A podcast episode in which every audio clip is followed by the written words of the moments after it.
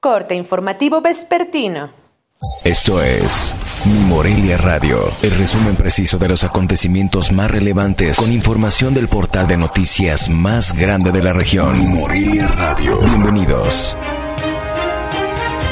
Este primero de diciembre del 2020, estas son las noticias.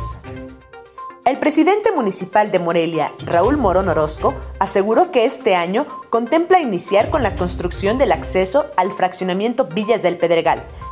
En entrevista, el edil explicó que la obra tendrá una inversión de 45 millones de pesos del Fondo de Aportaciones Estatales para la Infraestructura de los Servicios Públicos Municipales, que previamente acordaron con el gobernador de Michoacán, Silvano Aureles Conejo.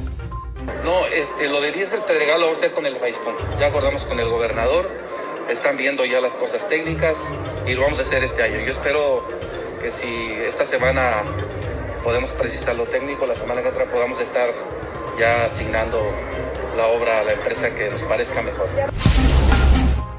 Los comerciantes de Las Cañas rechazaron la instalación en el Centro de Convenciones y Exposiciones de Morelia, debido a que consideraron no existen las condiciones adecuadas, aseguró la secretaria general de la Unión de Comerciantes Miguel Hidalgo, Lilia Aguilar Vázquez.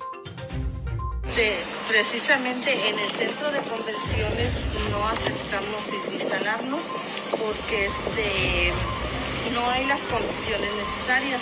Ahí prácticamente nada más nos ofrecieron el orquidiario y ahí arréglensela como puedan, sin ninguna, ningún este apoyo ni del gobierno ni del ayuntamiento. Este martes, Paracho fue nombrado oficialmente como el noveno pueblo mágico del estado de Michoacán. En evento transmitido de manera virtual, autoridades de la Secretaría de Turismo de México dieron a conocer 11 pueblos mágicos para promoverlos como destino turístico en México, entre ellos la capital de la guitarra, municipio ubicado a una hora con 41 minutos de Morelia. Pese a que fueron liberadas las vías de comunicación férreas en seis puntos del Estado por acuerdos con la Federación y el Estado, la movilización de la agrupación magisterial Poder de Base continúa latente si este martes no se define la ruta de solución a demandas económicas y administrativas. La Secretaría de Educación Pública anunciaría en próximos días las fechas del regreso a clases presenciales, tentativamente para abril de 2021, de acuerdo al analista Javier Tejado Donde.